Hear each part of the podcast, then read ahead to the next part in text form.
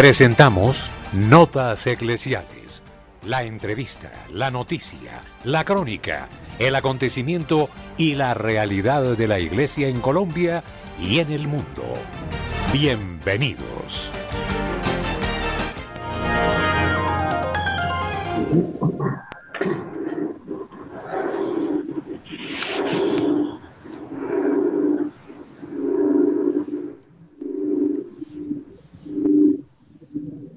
Buenos días, apreciados oyentes de Radio María.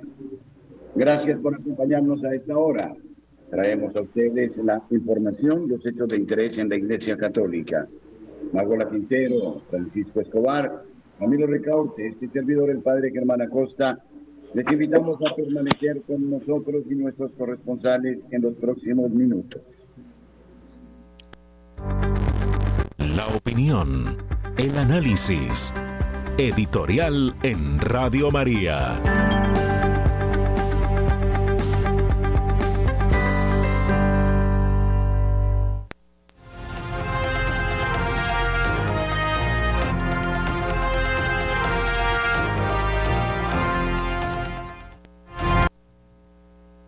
La medicina debe ser una medicina integral. Es inevitable Así lo enseñaron los grandes santos y los grandes científicos. El ser humano es la suma, la integración del cuerpo, del alma y del espíritu. Son tres realidades distintas, pero constituyen la configuración de la persona humana. Diríamos que estas tres realidades expresan también las tres realidades eternas, el Padre, el Hijo y el Espíritu Santo. En ese sentido, para que el hombre viva en armonía consigo mismo y con la naturaleza, con los demás, necesita atender al cuerpo, al alma y al espíritu. Debe establecerse un sano equilibrio de tal manera que la vida espiritual conduzca a la armonía, a la serenidad interior, que inevitablemente se refleja también en el aspecto biológico. El ser humano hoy, acosado por paradigmas que no siempre corresponden a sus necesidades fundamentales, insiste en ocasiones en el cuerpo, y deja de lado el espíritu, o cae en un espiritualismo vacío, ineficaz, y desatiende el cuerpo. Estamos tan bien conformados que hemos sido dispuestos para vivir y vivir bien, de tal manera que en algún momento tenemos que liberar nuestras emociones, en otro momento nuestro intelecto, experimentamos la necesidad de aprender a movernos y necesitamos, ante todo, y este es otro reflejo de la vida trinitaria, necesitamos del amor. Y cuando digo que necesitamos del amor, digo que estamos necesitando de Dios Prácticamente el amor de Dios es como el eslabón, es el ancla que se sitúa en nuestro propio ser y que nos comunica la vida divina. Y este amor de Dios armoniza y da salud al cuerpo, al alma y al espíritu. No se puede pretender la salud física sin eh, la experiencia de Dios. Tal vez este sea uno de los mayores engaños de la medicina moderna. Insistir en las terapias o en eh, las eh, píldoras o en las fórmulas que pretenden atender solo a los metabolismos, a la fisiología, pero que no se detiene en eh, dar respuesta a estas expectativas profundas del sentimiento y del deseo de lo eterno. Algún médico hoy eh, dice que cuando no se atiende al alma se cae en, depresión y cuando no se atiende al cuerpo se cae en eh, disolución. Otros médicos, por ejemplo, admiten ya la necesidad de purificar las memorias, de rectificar las emociones, de crear un nuevo estilo de vida, de dar ideales, propósitos, tareas al ser humano. Otros dicen que es fundamental vivir el momento presente. Sí, y tal vez en esto tengan mucha razón. Vivimos siempre de los recuerdos del pasado, de lo que nos ha hecho daño, o vivimos del futuro que genera ansiedad y sobre todo del terror de lo que pueda pasar. Pero en realidad, dicen, lo único que nos pertenece es el presente y Dios es un eterno presente. No fue ni será. Por eso el mejor modo de vivir es vivir en Dios, en el presente de Dios, y disfrutarlo como un auténtico don, como un gran tesoro. Se trata, con la gracia del Señor, de controlar nuestros pensamientos, sobre todo aquellos que nos llevan al rencor, al odio, a la tristeza, a la venganza. Son energías que se nos escapan o energías que nos envenenan y que nos enferman. Otros psicólogos afirman que es importante la socialización, tener siempre un grupo de amigos, tener grupos de pertenencia y grupos de referencia,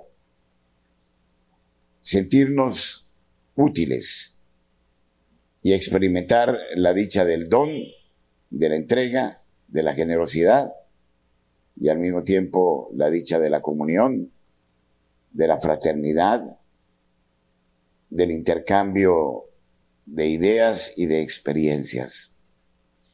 Bueno, son muchos los modos. Tal vez tengamos que reconocer que vivimos de una manera muy egoísta, que pensamos solo en nosotros mismos.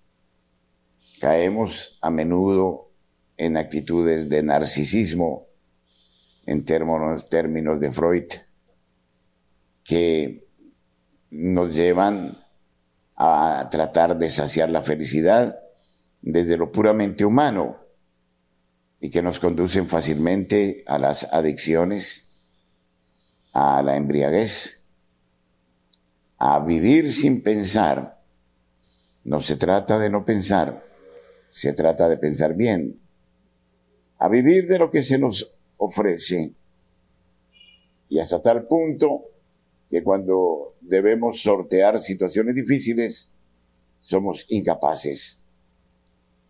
Esta es la enfermedad de la época.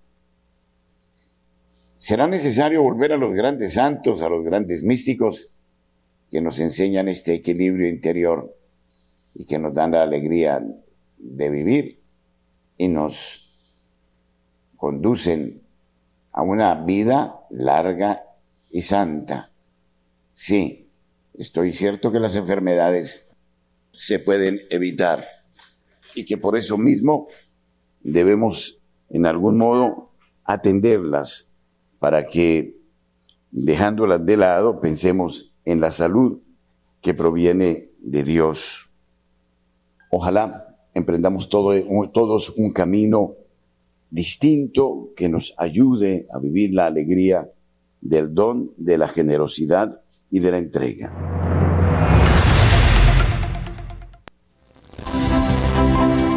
Nuestros corresponsales tienen la palabra en Notas Eclesiales.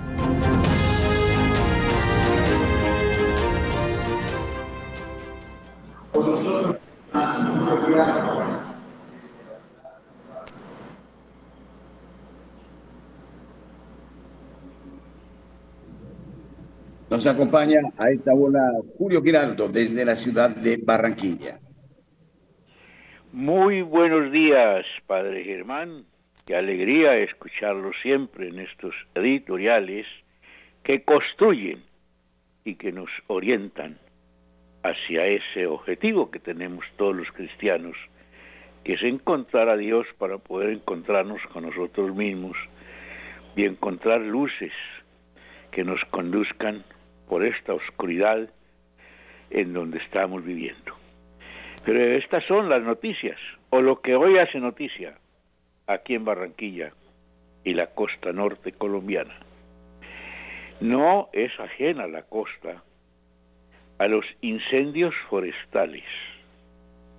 Ya empieza a ser un peligro, como siempre, la Sierra Nevada de Santa Marta, que empieza a arder por algunos puntos que dicen las autoridades, pues están en este momento aplacando las llamas, dicen que no son muy fuertes, Dios quiera que así sea.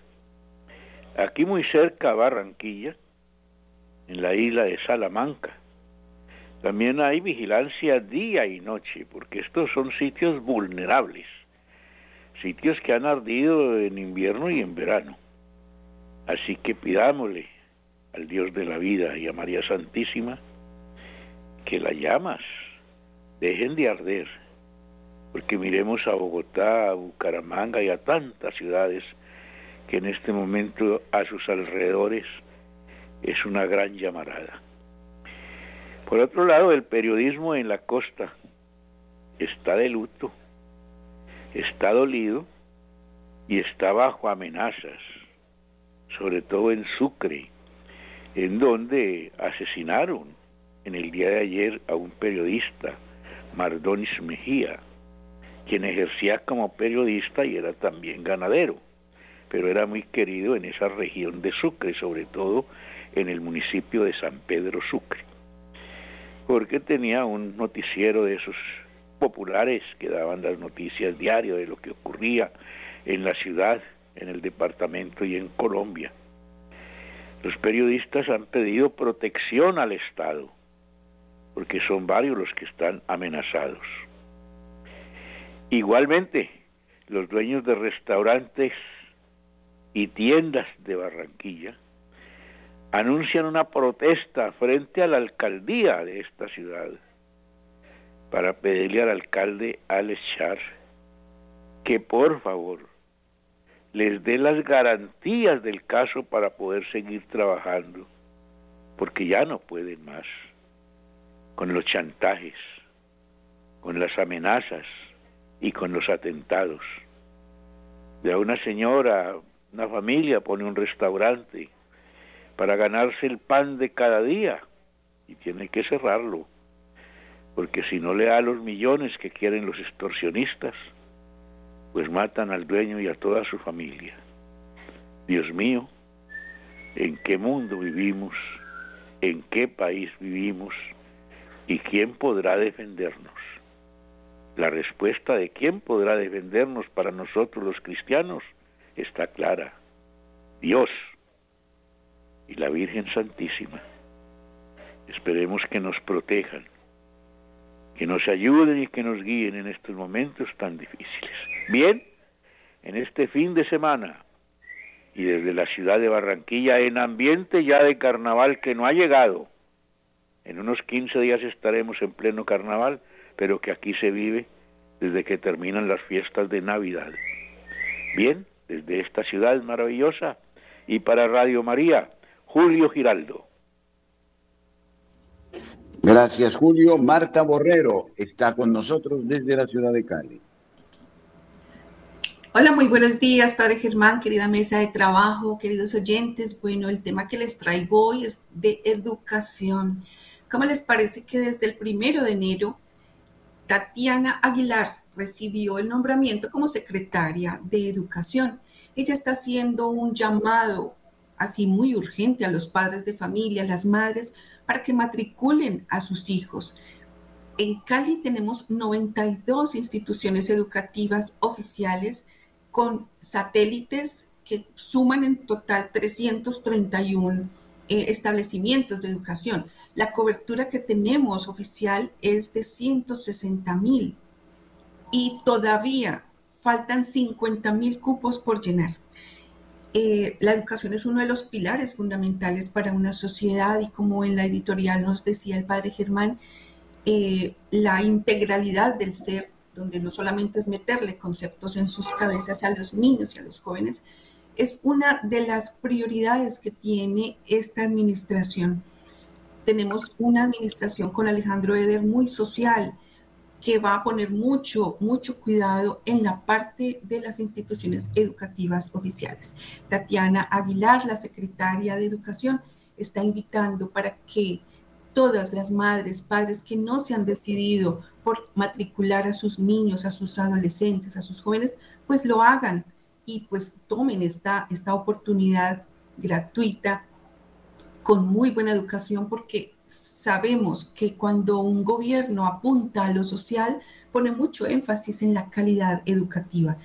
Eh, hay unos déficits que tiene la educación oficial en este momento.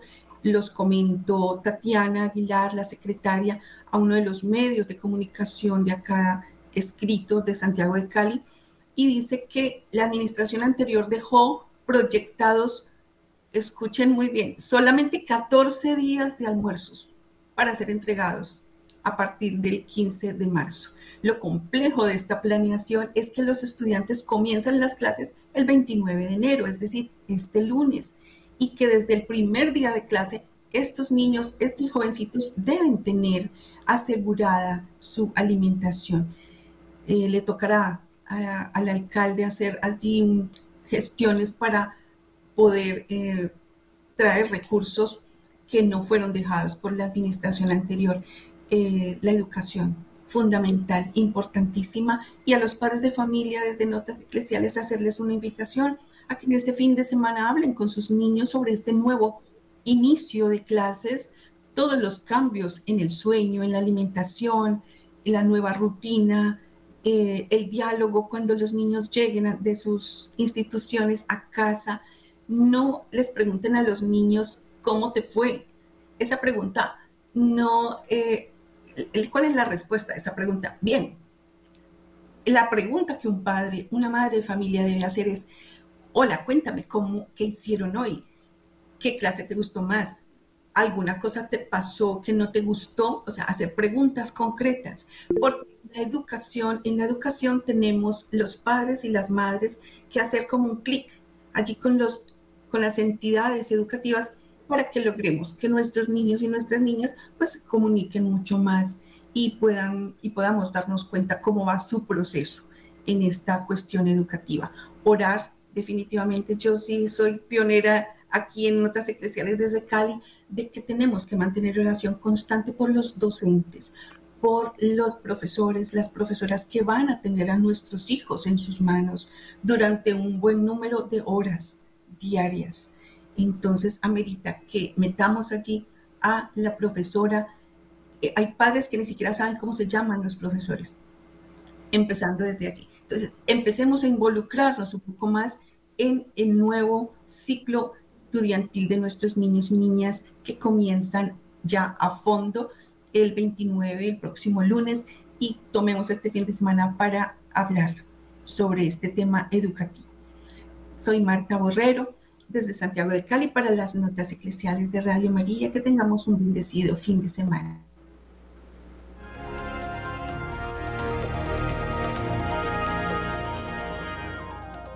Muchas gracias. Muchas gracias, Marta. Saludamos a Nairo Salinas en Bucaramanga, la capital de Santander. Muy buenos días, Padre Germán Acosta. Muy buenos días para todos los oyentes de Radio María.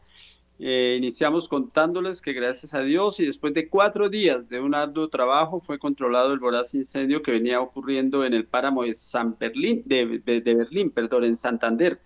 Eh, Pedro Conde de la Oficina de Gestión de Riesgo en Santander eh, le anunció al país ayer que hacia las 8 de la noche el fuego estaba extinguido en los tres focos que persistían en ese ecosistema.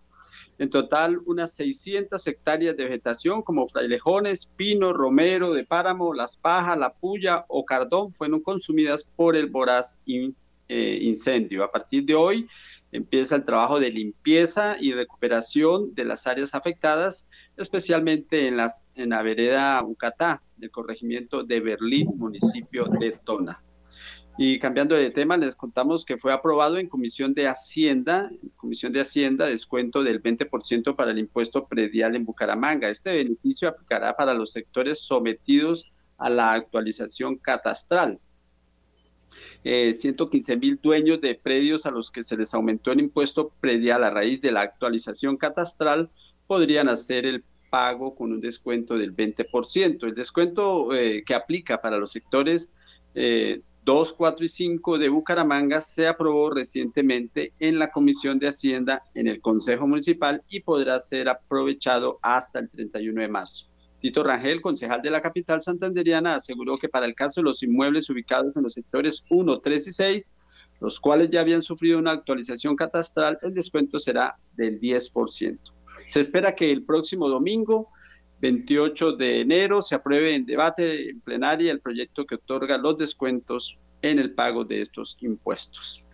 De Bucaramanga y para Notas Eclesiales, Nairo Salinas Gamboa, feliz y bendecido fin de semana. Muchísimas gracias, Nairo. Ahora con nosotros está Edgar Muñoz desde la ciudad de Zipaquirá. Buenos días, Edgar.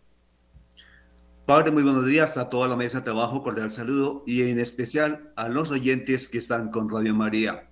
Bueno, así como lo mencionaba Julio de Barranquilla y Nairo de Bucaramanga, pues aquí el tema, la noticia principal tiene que ver con los incendios.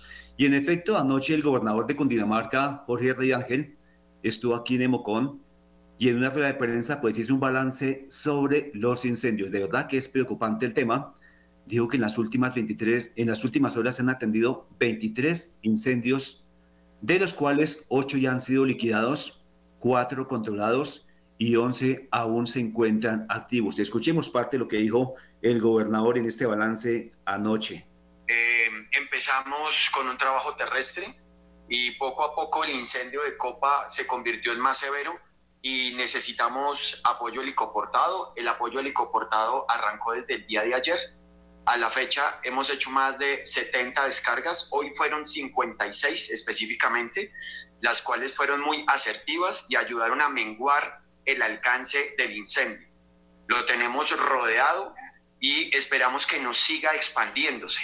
Son aproximadamente 180 hectáreas y eh, venimos trabajando con alrededor de 120 socorristas entre los que se encuentran soldados de la decimotercera brigada, voluntarios eh, y cuerpo oficial de bomberos, defensa civil, aliados de Cruz Roja, Brigada CAR, eh, algunos funcionarios de la alcaldía, personería municipal. Aquí tengo que agradecer a Cristian Carrillo, el alcalde de Nemocón, quien ha liderado el puesto.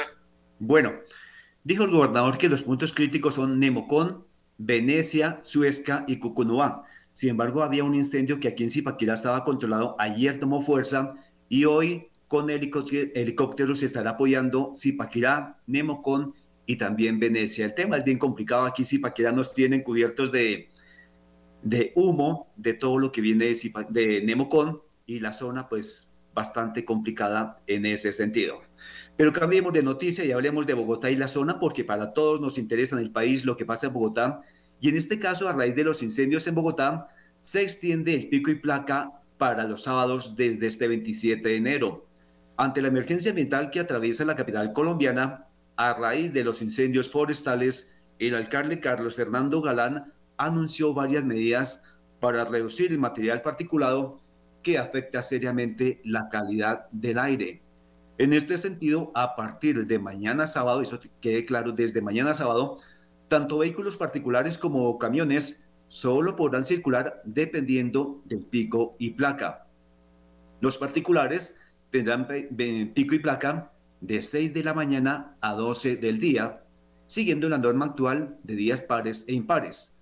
Para mañana 27 de enero no podrán circular las placas terminadas en 6, 7, 8, 9 y 0. En el caso de los eh, vehículos híbridos y eléctricos, quedan fuera de esta restricción. Para vehículos de carga tendrán restricción desde el modelo 2014 hacia atrás en todo el perímetro urbano de Bogotá y aquí el alcalde definió dos temas. De 6 a.m. a 1 p.m., los camiones con placas terminadas en dígito impar y de 1 de la tarde a 8 de la noche, vehículos de placa par incluyendo el cero. Otra medida complementaria es que a partir de la fecha pues quedó suspendido el pico y placa solidario con la cual se podía pagar por días o meses un permiso para circular. Así que esto es muy importante para todos los que pensaban mañana entrar a Bogotá. Ahora, si ya habían pagado un permiso, si tenían ya agendado un permiso, pues podría valerlo. Pero lo que se ha dicho en la noche de ayer eh, por parte del alcalde de Bogotá es que pico y placa desde mañana todos los sábados. Esperemos que el tema ambiental mejore y quizá eso podría cambiar. Bien, en notas eclesiales, vivir un retiro de semana en el foyer de Charité, una experiencia enriquecedora, el próximo retiro del 5 al 11 de febrero. La casa de retiros del foyer de Charité, ubicada en la avenida La Plazuela de Cogua, a solo 20 minutos aquí de Zipaquirá, constantemente realiza encuentros de formación y profundización espiritual que contribuyen con el enriquecimiento de quienes lo hacen por tratarse de una experiencia muy personal. Para la semana del 5 al 11 de febrero, el Foyer realiza el retiro Que todos sean uno. En consecuencia, quienes deseen participar pueden tener mayor información a través de contacto y WhatsApp 320 833 3239. Lo repito, 320 833 3239. A propósito del Foyer y del tema de los incendios, en redes estaba colocando una solicitud de ayuda de oración porque el fallé estaba rodeado de fuego y, iba a ser evacuado. Hay que aclarar que este fallé es el de Santander, Girón Santander, y no el de Cogua. Por eso, pues, aclaramos, este fallé de Charité de Cogua no está afectado por temas de calor, que quienes quieran pueden participar del retiro. Padre Germán, esto es todo y compañeros de la mesa, tengan buen día. Soy Edgar Muñoz, desde Zipaquirá para Radio María Colombia. Gracias, Edgar, muy amable.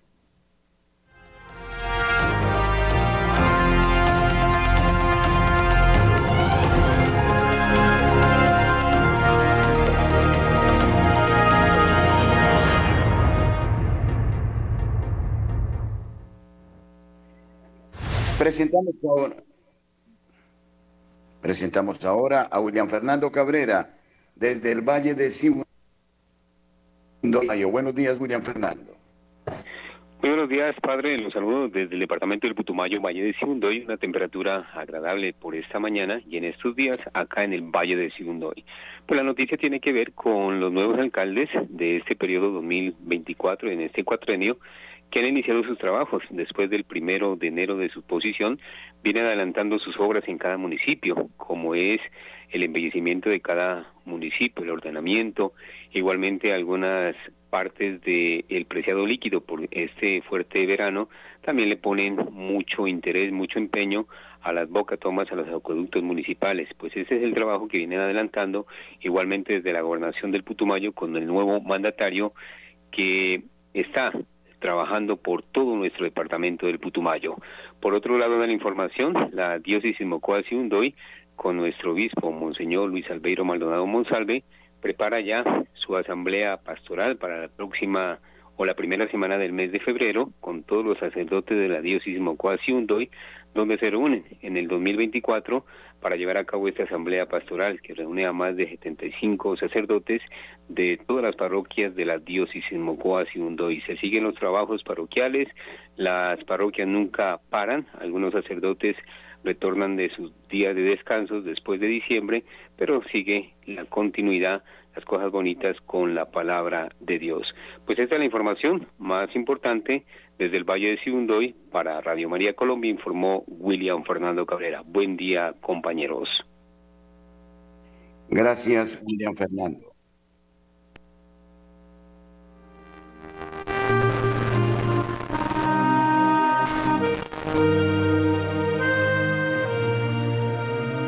El libro de oro en Radio María es una auténtica tradición.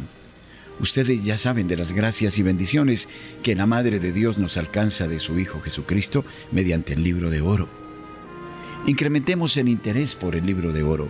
Usted da un aporte libre mensual y nosotros ofreceremos las plegarias, la Sagrada Eucaristía el Santo Rosario, la liturgia de las horas, por las intenciones de usted y de su familia. El libro de oro, una fuente de bendición y un modo efectivo de colaborar con la Madre de Dios y Radio María.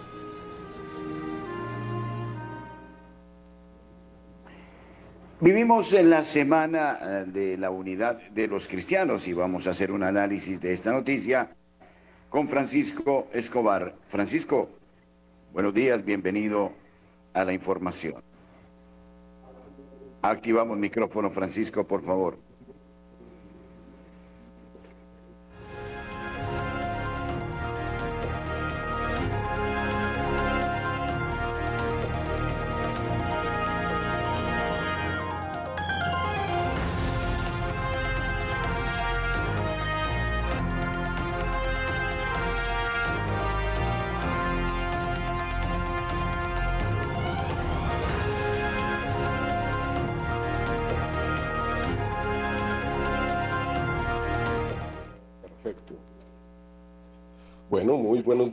Toda la audiencia de Radio María.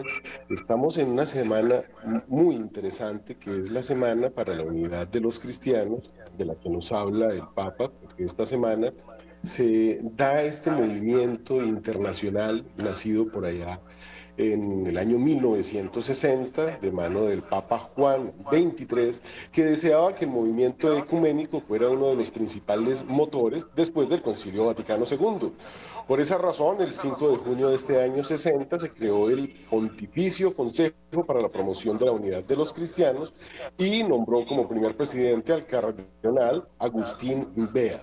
En la primera función de este secretariado fue la de invitar a las otras iglesias y comuniones mundiales a enviar observadores al Concilio Vaticano II. El secretariado presentó al concilio documentos sobre ecumenismo como el Unitatis Redintegratio de religiones no cristianas como Nostra Aetate, la famosísima Nostra Aetate, y sobre la libertad religiosa que se llamó Dignitatis Humana documentos que marcan la relación de la Iglesia con el mundo. El Papa Pablo VI continuó la promoción de la unidad de los cristianos, promoviendo en el interior de la Iglesia Católica un auténtico espíritu ecuménico, según el decreto conciliar Unitatis Redintegratio, estableciendo unidad con el Consejo Ecuménico de Iglesias Protestantes, el CMI, cuya sede está en Ginebra desde 1968. De este movimiento, 12 teólogos católicos son miembros desde 1968, como decía, por derecho propio.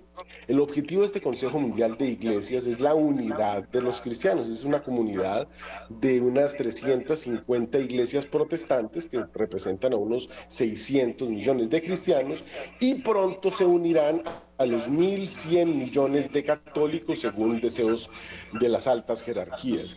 Esto reúne a la mayoría de las iglesias ortodoxas, bizantinas, orientales, así como a las iglesias anglicanas, bautistas, instituidas en África, evangélicas, luteranas, menonitas, metodistas, morovanas, pentecostales, reformadas, bueno, son unas 100.000 sectas. Según esta restauración de la unidad entre los cristianos, busca ese, bueno, es uno de los objetivos del ecumenismo mundial para que seamos uno. Hasta que el cardenal Walter Casper, digamos, le dio una fuerza determinante, eh, había cierta dilución. Pero ahora, todos los años, en los eneros, en esta parte del año, se hace esta oración para la unidad de los cristianos que busca en la fiesta de San Pablo que todos seamos uno.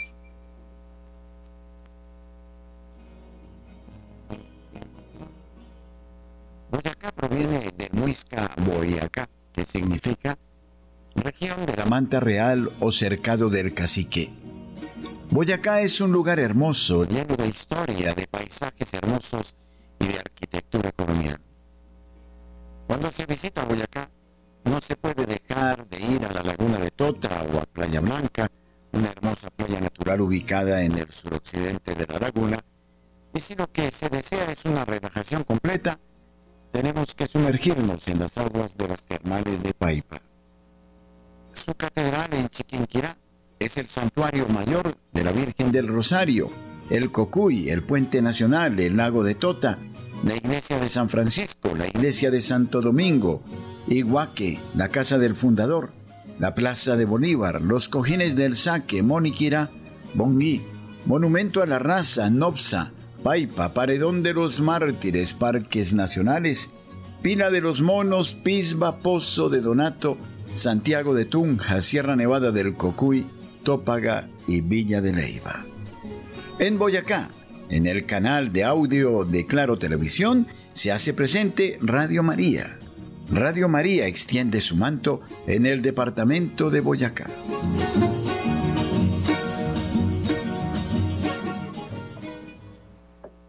Peligrosa secta ha sido investigada en Colombia.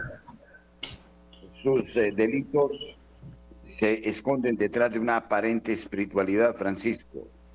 Sí, señor, porque tenemos que se acaba de ordenar la detención de los líderes de la secta colombiana Tao, que realmente es una secta internacional.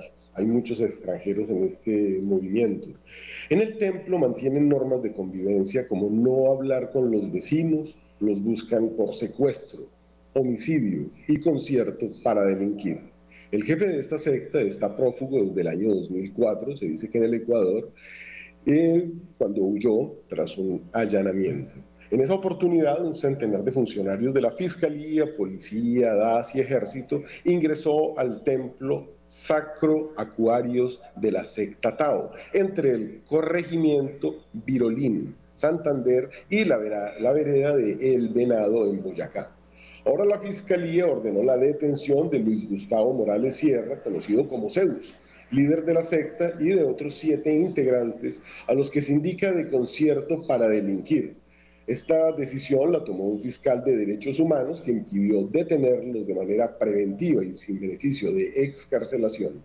El proceso se remonta a noviembre del 2004, como decíamos, cuando en la sede de la secta, una reserva forestal de 800 hectáreas en las que conviven los seguidores del grupo que combina artes marciales, la creencia de la vida extraterrestre y otras novedades, y fueron hallados material de guerra y equipos de telecomunicaciones. En este allanamiento, que permitió descubrir granadas y municiones de diversos calibres, eh, se produjo tras denuncias de exmiembros de la secta a la que acusaron de asesinatos, secuestros y porte de armas. Este señor Zeus, quien desde el 2004 huye de las autoridades y se presume en el Ecuador, también se les indica el homicidio de Edgar Hernando Aristizábal en julio del 98 y a este caso está también vinculado el maestro Isaí. La fiscalía cree que los hijos de Kelium Zeus, eh, a quienes se hacen llamar como Samuel y Joab, están incursos en el concierto para delinquir agravado. El mismo cargo se les imputa a otros mm, con alias Calisbajo, Eliseo, Salamaidán, todos con nombres como de Saiyajines. Este último también afronta cargos por secuestro extorsivo agravado con base en los testimonios y las evidencias recopiladas por la Fiscalía. Y se ha comprobado que varias personas que manifestaron su deseo de irse de la sede de la comunidad, pues se les impidió la salida. Ese grupo fue fundado por este señor Zeus en 1996 y desde entonces está vinculado a otros procesos. La Fiscalía investiga si Morales y otros líderes de esta secta tienen relación con el asesinato del abogado Paincham Zampayo, baleado en noviembre del 2004 en el sur de Bogotá. Por años él fue el asesor jurídico del Estado y conocía al parecer muchos secretos de la secta. Damos el cambio.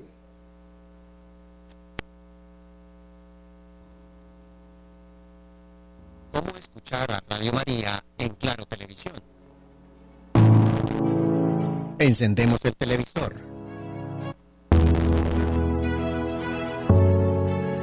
Confirmamos que el decodificador esté encendido.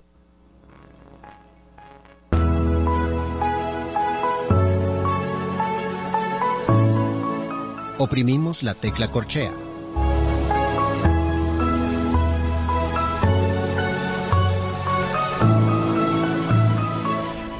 Cuando aparezcan todos los canales, oprimimos el botón de la derecha del navegador.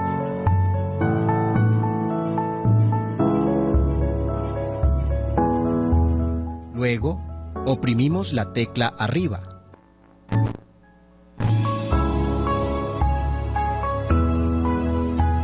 Cuando esté seleccionado Radio María, oprimimos OK.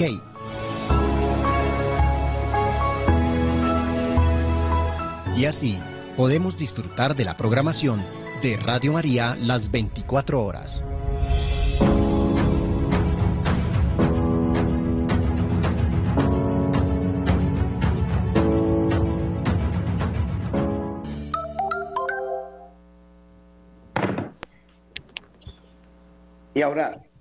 Hablemos de los Estados Unidos de América. Ahora se está creando un método para aplicar la pena de muerte, un método que es demasiado triste. Sabemos que la pena de muerte ha sido rechazada por la Iglesia Católica y sin embargo en los Estados Unidos, en muchos de los estados, se sigue aplicando este método indeseable, Francisco. Sí, señores, porque hay un cambio que se dio en el catecismo de la Iglesia Católica, lo cual inhibe a los países católicos de ejercer lo que algunos llaman el derecho a la legítima defensa, según vemos en la Biblia desde antiguo, desde pues, tiempos inmemoriales, la Iglesia ha tenido que defenderse, pero ya hay algunos cambios que no permiten que esto, digamos, sea tan así. La pena de muerte ya está prohibida para los católicos. Sin embargo, en Alabama, se llevó a cabo el jueves pasado eh, una ejecución a un asesino convicto. Esto fue el 25 de enero, o sea, hoy mismo. Este convicto con gas nitrógeno es un nuevo método eh, de asesinato, de aplicar la pena de muerte, que pues se pensaba que iba a ser mucho más humanitario. Es un método único en su tipo que una vez más pues pone a Estados Unidos a la vanguardia en el mundo entero y sobre todo en este debate sobre la pena capital. Debemos recordar que la última vez que se utilizó la guillotina en Francia fue en 1985 y pues todos los vecinos iban con un pañuelo a recoger la sangre, lo cual creó pues un, un rechazo tremendo a este tipo de ejecuciones, aunque dicen que son las menos dolorosas. En este caso del señor de Alabama, el Estado dijo que el método pues, sería mucho más humano, pero los críticos lo calificaron de cruel y experimental. El señor a quien se le aplicó la pena de muerte se llama Kenneth Eugene Smith, de 58 años, quien fue declarado muerto a las 8.25 en una prisión de Alabama después de respirar este gas con nitrógeno puro a través de una máscara facial para provocar la falta de oxígeno. Y fue la primera vez que se aplicó este método, como decimos, que pues, le proporcionó 25 minutos de convulsiones y dolor a este señor que había sido declarado culpable por eh, haber asesinado, era un asesino a sueldo, había matado a la esposa de un predicador, este señor le pagó para que le matara, bueno, una cosa tremenda, eso fue por allá en 1988, la pena de muerte, como les digo, se acaba de ejecutar y pues duró 25 minutos convulsionando el señor Kenneth Eugene Smith con este nuevo método misericordioso, dirán ellos. Adelante, padre. Bien, hablemos ahora de las tendencias económicas en el país, en el mundo. La situación no es fácil desde el punto de vista monetario. Si miramos a la China, el endeudamiento de China es inmenso, como el de los Estados Unidos de América. ¿Esto eh, qué efectos trae a la política mundial, a la sociedad, eh, querido Francisco? Pues bueno, muchos están hablando ya de una sociedad convertida prácticamente en un esquema Ponzi. Tenemos una China con deudas por más del 350% del PIB. Esta es una noticia que no circula mucho, pero es una noticia terrible. Imagínense con lo que vende China, con lo que le entra a China, el 350% del PIB es todo el dinero que produce en un año todos los negocios de China. Eso vale la deuda. Hay dos tipos de deuda, está la deuda pública y la deuda privada. Ambas están disparadas. A esto se le une un elemento que es terrible y es el de esa burbuja de finca raíz que se presentó en China. Se habla de entre 10 y 100 millones de apartamentos desocupados, ciudades fantasmas, ciudades completas construidas por estas dos grandes inmobiliarias que se acaban de quebrar y que están dejando al mundo pues en vilo. Esta deuda gigantesca pues se le debe a países, a todos los bancos del mundo y produce un gran temor. Incluso había algunos sospechosos que por allá en el año 2019, viendo en esta gran cantidad de personas que estaban exigiendo el dinero del pago de sus, imagínense, estamos hablando desde el 19, donde ya había bancos quebrados en China, los bancos agropecuarios pequeños del campo, y estos apartamentos, como les digo, desocupados porque no los han entregado. El pueblo pagó no solo la cuota inicial, sino que está pagando la cuota del apartamento hace cuatro o cinco, algunas personas hasta seis años, y los edificios no los han terminado. Hay ciudades enteras desocupadas. Esto es una cosa escandalosa. Aeropuertos, líneas de metro, todo lo que uno se pueda imaginar. Allí lo único que hay son algunas personas limpiando. Pero esto se ha multiplicado en diferentes lugares del mundo. En Colombia tenemos una caída de la venta de la finca raíz de más de un 60%, personas devolviendo los proyectos que ya ven que no pueden pagar con unas tasas de interés que rozan el 17%. Veíamos cómo el señor, Jerome Powell abrió la maquinita esa de hacer billetes y, y pues ese dinero fiat, algunos creen que no vale nada, entonces tenemos una situación económica tremenda, mientras en Colombia el dólar está en 3.932 el euro cierra 4.259, es decir, están cayendo monedas de referencia cuando hay mucha gente que tiene inventario de mercancía, eh, productos comprados a 5.000 cuando el dólar y el euro alcanzaron aquellas alturas. Las tasas de interés, eh, digamos, de tarjetas de crédito rozan el 42% en Colombia, en Estados Unidos, en el mundo entero estamos en niveles históricos.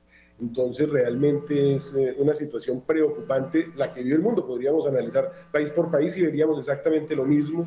Grandes deudas, se habla de una gran crisis de deuda en todo el mundo, padre.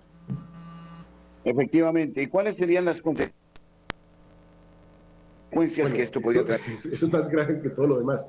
Porque si no hay dinero para pagar si el mundo está realmente, digamos, escaso de todos los recursos posibles, a los grandes bancos ya no les va a quedar sino, como está haciendo en este momento la señora Cristina Lagarde, como se acaba de proponer con Klaus Schwab allá en el foro de Davos y bueno, con todos los representantes del mundo, es terminar con el dinero y pues implementar la CBDC, que es la moneda digital, que no es un Bitcoin, es una moneda que crearían, ya está listo eh, para lanzarse, digamos, por parte del Banco Central Europeo. Entonces, por eso hablaba de la señora Cristina Lagarde o eh, von der Leyen, que están dispuestas a hacer ese cambio de tal manera que algunos barruntan que si algún día nos vuelven a encerrar así próximamente, eh, ya estando encerraditos mm, sin necesidad de mucho efectivo, entonces se podría cambiar ese dinero que está en los bancos por este número o por este CBDC, que es como una moneda digital, para que uno no tenga ya que usar efectivo, porque pues eh, eh, eso pasa más o menos como lo que pasó en Alemania a principios de la Segunda Guerra Mundial, que un señor llegaba con una carreta cargada de billetes a comprar el pan, dejó la carreta en la puerta mientras les ponían el pan en la bolsa y cuando salió pues por todos los billetes para entregar y pagar ese pan, se habían robado la carreta. Esos papelitos pintados ya no valen nada mucha gente sospecha que esto puede suceder, desaparecería el dinero, con un problemita adicional, y es que muchas personas están diciendo, este es un dinero que puede traer un castigo, este es un dinero que si usted no se maneja bien con el Estado, tiene fecha de vencimiento, fecha de caducidad, quedaríamos esclavos de lo que el gobierno nos quiera permitir, padre. Pero, a ver, se habla de China, se habla de su mercado, de cómo todo se compra en la China. Ahora la manufactura que es eh, enorme y sin embargo la situación de deuda es terrible. Esto podría incidir en, la misma oferta de mercado de este gigante país. Digamos que son dos temas muy juntos pero separados. Entonces, digamos, el primer tema es China es el supermercado del mundo. Sin embargo, eso ha dejado de ser cierto desde los días de las cuarentenas porque viendo el problema que se generó con los puertos y con los contenedores y con la falta de llegada de productos o el delay que se presentaba, entonces ahora el mejor socio, el mejor amigo de Estados Unidos ya es México. Lo mismo está haciendo Brasil. Nosotros perdimos esta oportunidad histórica de ser la fábrica de Estados Unidos en la ubicación en que estamos, en este norte de Sudamérica, con la mano de obra, con las materias primas, con todo lo que podríamos haber hecho, pues perdimos la oportunidad por ciertas tendencias izquierdosas que había en ese momento, que no aprovecharon esta maravilla de oportunidad. Entonces México se dedicó a coser todos los jeans y a construir todas las partes y autopartes, incluso vehículos completos, lo mismo está haciendo Brasil. Tiene que volver la producción a Occidente. Si no hay producción en Occidente, seguiremos digamos, siendo esclavos de ese mercado oriental que nos puede vender o no en cualquier día, con coqueteos a una guerra sobre Taiwán y sobre los microchips y con todas estas ambiciones belicosas que tiene eh, China sobre, eh, se, habla del Belt and Silk, que es el nuevo cinturón o la nueva ruta de la seda que atravesará el mundo y a la que China le ha hecho unas inversiones enormes. So, la, digamos, soberanía de los pueblos, de tal manera que eh, está entrando China como a apoderarse de muchos sitios, ya está poniendo bases militares fuera de China, ya está construyendo portaaviones, unos que le compró a Rusia que no servían para nada, pues los desvalijó, los armó nuevos y los está replicando. Entonces estamos viendo un nuevo poder surgiendo, esto tiene cierto peligro, tanto que Alemania ya está invirtiendo el 5% del PIB en armamento, Japón que dijo que nunca más se volvería a armar, está invirtiendo casi un 30%, estos son cifras aterradoras del PIB en armamento. Y por el otro lado está el por qué China va a tener un problema si tiene tanto dinero. Y es lo que le decía de todas estas propiedades construidas, pero no entregadas o mal construidas. Muestran los videos, yo no lo he visto físicamente, cómo cogen los ladrillos de estos edificios y los apretan y son pura arena. O sea, allá hay una corrupción muy socialista, digamos. Por otro lado, que dice de parte de los economistas que China se está fagocitando la, materia prima del mundo y que o temprano se tendrá que tomar medidas para evitar que las materias primas, sobre todo los productos no renovables que usa China para su producción, sean explotados de una manera más equitativa. De lo contrario, esta super demanda del mercado chino, de la industria china, podría llevar a los países a colapsar. ¿Esa es una teoría cierta o no? Pues hay muchos peligros alrededor de las materias primas. Por ejemplo, si uno se va para el Restrepo en este momento a buscar cuero, lo más probable es que no consiga, porque todo el cuero ya está vendido, porque se lo van a llevar para China para hacer carteras que volverán muy bien marcadas y muy bien hechas y compraremos a 20 veces lo que, lo que nos costaría aquí.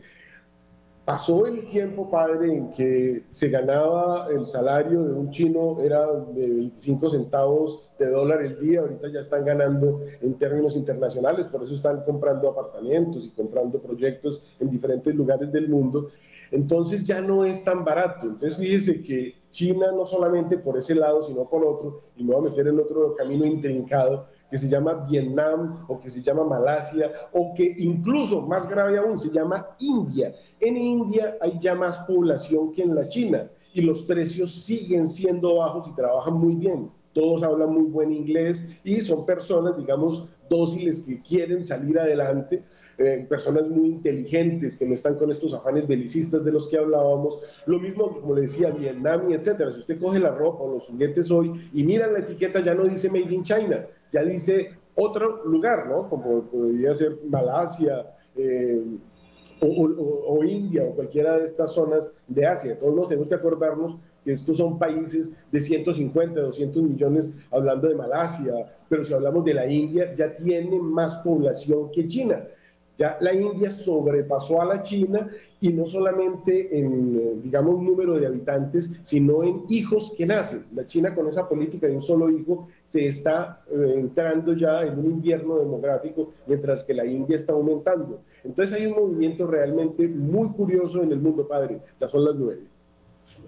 Muchísimas gracias, Francisco, a ustedes, a Quintero. Camilo Ricaurte, el padre Germán Acosta y nuestros corresponsales agradecen su audiencia.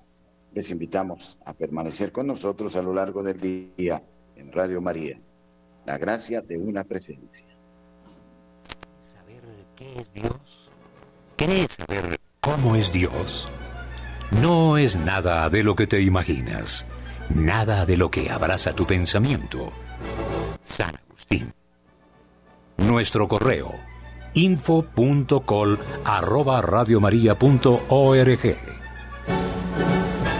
Radio María de Colombia en la Internet.